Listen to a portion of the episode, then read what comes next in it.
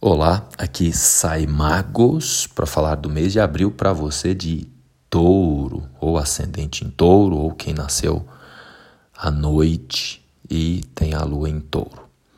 Dedique os últimos dias do mês e começo de abril para planejar ações práticas sobre a sua reputação, trabalho, a carreira, o seu papel no mundo. Algo novo precisa ser feito, mudança de trabalho, de função ou até de profissão para alguns. Ou a descoberta de uma nova função ali no mesmo departamento, na mesma área que você atua. Ou ainda uma maior visualização do seu lugar aí profissional.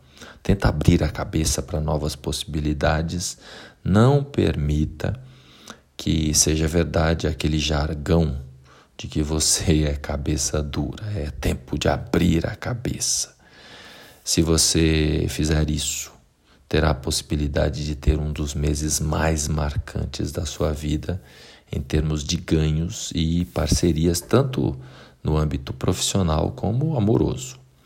Existe uma grande bênção a caminho. Vênus ingressará em Peixes no dia 5 de abril onde ficará o mês todo e vai ativar o seu magnetismo para construir novas parcerias, relacionamentos e também conquistas materiais. Oportunidades desta magnitude só ocorreram na sua vida ali por fevereiro e março de 2010, 12 anos atrás.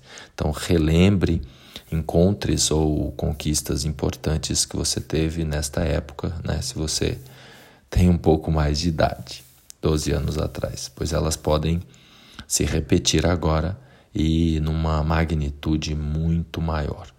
Então, o encontro entre Vênus, Júpiter e Netuno no mês de abril poderá proporcionar uma, uma grande elevação de consciência, libertação e conquistas inimagináveis aí na sua vida.